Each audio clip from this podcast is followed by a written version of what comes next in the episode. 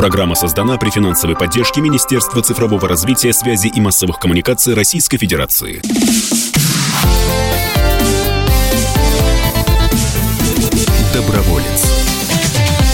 Мы продолжаем. Александр Калашников, Антон Челышев. Программа «Доброволец», э, серия «Добро в Донбассе». В нашей студии Светлана Ведерникова, председатель Тульской региональной общественной организации «Близко к сердцу», руководитель проекта «Сердцем с Донбассом».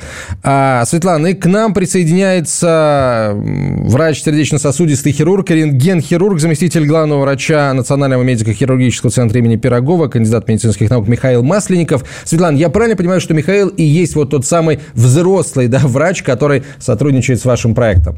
Да, совершенно верно.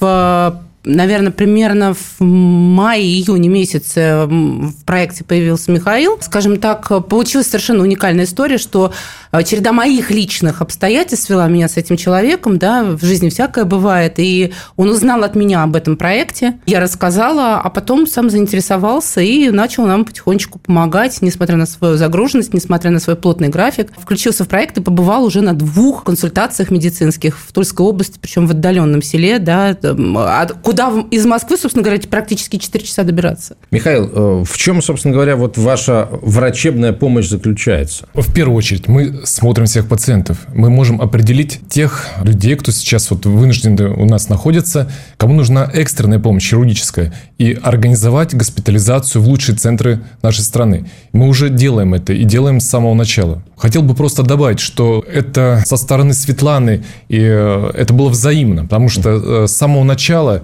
когда у нас на работе объявили, кто может быть добровольцем, кто хочет быть работать, может быть, там на переднем крае куда-то пойти и помогать. Безусловно, у меня э, не было никаких сомнений. Я записался сразу сам, и врачи из моего отделения записались. И вот хотел, может быть, рассказать такую, то, что меня очень тронуло, историю, когда из нашего отделения э, гинекологии, где в основном работают девушки, женщины, врачи, первыми, кто записался, это два у нас там ведущих специалиста, это заведующий отделение и руководитель отделения – которые уже такой старшие. И все... Профессора, не Да, профессора, да? да, которые известные люди. Они записались сразу же. Конечно, это такой героизм э, врачебный, я восхищен. Давайте нам поговорим о том, что удалось сделать, потому что, ну, на самом деле, мне кажется, что, э, в принципе, сейчас, да, в российские медицинские центры могут попасть жители Донбасса, граждане Российской Федерации, жители вот присоединенных территорий, э, Донбасс, ДНР, ЛНР, Луганская область, Запорожская область, Херсонская область. То есть они, в принципе, могут попасть в российские центры.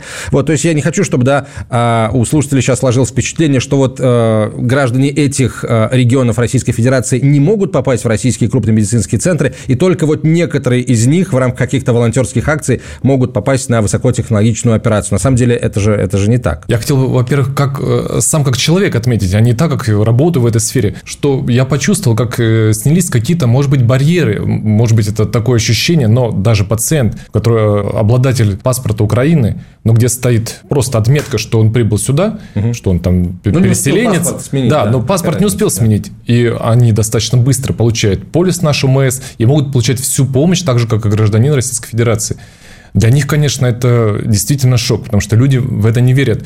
Я, в то, что помощь может да, быть бесплатной, что да? можно получить помощь бесплатно, потому что иногда они у себя собирали на это деньги всей семьей, чтобы купить какой-то расходный материал.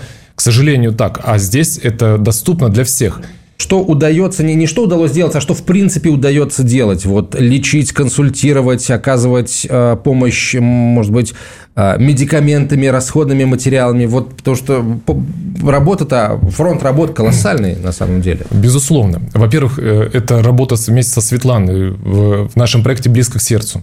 Мы э, организуем выездные конференции, мы смотрим пациентов, которые сейчас здесь находятся. Также я в прямом контакте с докторами из Донецка, который отправляет мне данные обследований. Телемедицина. Те, по сути, да, телемедицина. И э, мы уже этих пациентов оттуда, где, они, может быть, сейчас это сложно там оказать на месте помощь, мы берем и госпитализируем в наш центр в том числе, и можем оказывать высокотехнологичную помощь.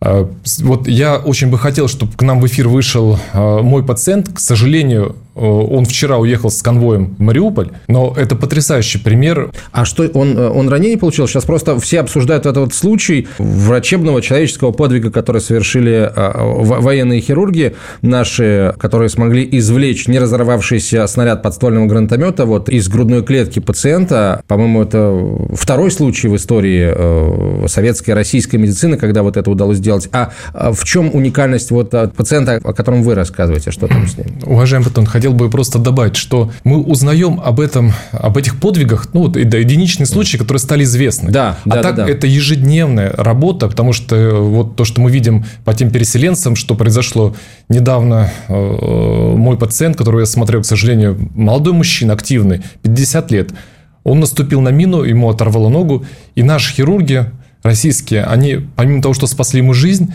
но они выполнили ампутацию так ноги, что принципе, ему нужен сейчас небольшой протез, и он останется активным мужчиной. То есть, небольшой в полевых условиях Да, это да, это все сделано в полевых условиях, но там потрясающе. Рана чистая, я сейчас посмотрел, никаких проблем нет. То, что мы сделали Василию, это мы ему имплантировали благодаря слаженной команде вот нашей э, работы не только нашего центра, но еще кардиоцентра имени Мясникова, имплантировали ему кардиовертор, дефибриллятор, чтобы у него работало сердце и не было риска внезапной смерти. Я ему поставил стенты в сердце, это специальные импланты, чтобы восстановить кровоток, стенты в нижней конечности. И он сейчас как буквально как киборг вернулся на поле, там, чтобы защитить своих родных. Вообще, если говорить о пациентах, которые к вам приезжают из Донбасса, Запорожья, с Херсонщины, вот э, с какими проблемами люди едут? Если говорить вот о вашей части, о сосудистой хирургии, сердечно-сосудистой. К сожалению, за вот э, тот период, когда люди, они э, отмечают 8 лет, они не могли получать э, хорошей медицинской помощи. И, э, безусловно, там множество проблем, это не только по сосудистой хирургии. И некоторые э, истории трогают. Я, может быть, еще одну историю вам расскажу. Да, пожалуйста. Я сейчас смотрел молодую женщину, ей не, чуть-чуть более 40 лет. К сожалению, ее муж погиб, и произошла травма, ранение на нее. Ее, на нее наехала машина, уже она не, даже не могла рассказывать, в каких обстоятельствах, что случилось, ее просто прижала к стене автомобилем, да. Почему это произошло, он не хочет рассказывать. Вот она забинтовала себе ноги эластичными бинтами, она надела высокие сапоги и взяв охапку двоих детей, сюда перешла границу, чтобы здесь ей оказали помощь, со сломанными ногами.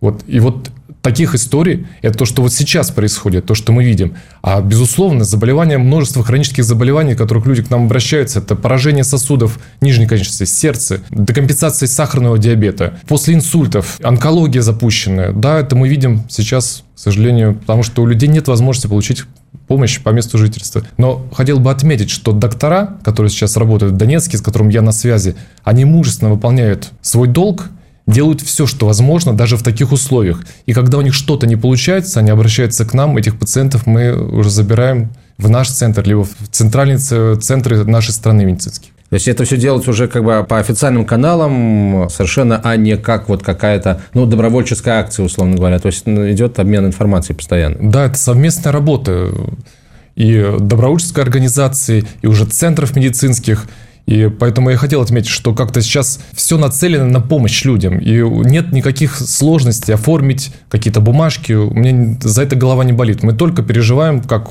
как можно быстрее оказать. Это помощь. очень отрадно слышать. Светлана, а вот я так понимаю, что вы работаете только сейчас с двумя врачами, да? Планируете ли вы еще кого-то привлекать из медиков? И э, привлекаете ли вы? Как относятся врачи к вашим просьбам? Охотно ли откликаются? Сейчас я вас удивлю немножко. Никого не привлекаем, все привлекаем привлекаются сами. Никого не привлекали, ни разу. То есть уже сарафанное радио к вам уже сами обращаются с предложением ну, вот, э, помочь, да? Вплоть до того, что вот выехали, да, выехал врач на консультацию, потом мне приходит, э, ну, банальная заявка друзья, э, друзья ВКонтакте, да, здравствуйте, Светлана, я врач такой-то. Вы знаете, я вот слышал, а я могу с вами один раз съездить, посмотреть? Сначала посмотреть посмотреть. Вот я хочу оценить мои силы. Мне у вас сложная целевая аудитория. Вот смогу я с ними работать или не смогу? Можно я с вами съезжу? Едут, едут, остаются. А, а, есть э, несколько врачей, ну не пару человек, которые а, с нами выезжают иногда, да, потому что говорят честно, что после выезда у них нет никаких вообще ресурсов и моральных сил,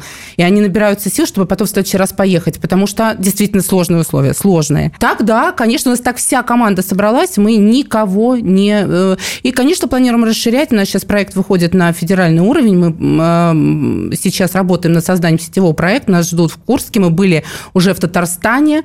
А мы Об, работаем... Обмениваетесь опытом? Нет. Просто это вот мы, мы, мы сейчас пытаемся создать сетевик. Да, то есть вот такой проект да, с мозговым центром в нашей организации, кураторами на местах. И именно основным ядром этого проекта будут врачи федеральных клиник.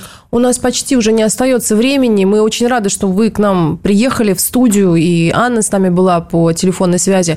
Э, я все-таки бы вас очень попросила бы назвать номер телефона, сайт э, еще раз, э, чтобы к вам могли обратиться и волонтеры, и, и, и врачи? Будем очень рады. У нас, во-первых, есть официальная группа э, в социальной сети ВКонтакте. Она так и называется, близко к сердцу. Ее очень легко найти. Это э, сердце с крестом медицинским, да, с э, машиной скорой помощи. Его ни с чем не перепутаешь.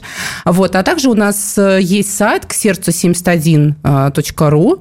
И я назову мой номер телефона, как, наверное, основного контактного лица. И мы сможем всегда поговорить о нуждах. Мы очень нуждаемся действительно в каких-то а, моментах помощи для наших же подопечных. Вот 8 953 960 7001. Еще Это, раз и помедленнее, да, хорошо. 8 953 960 70 01.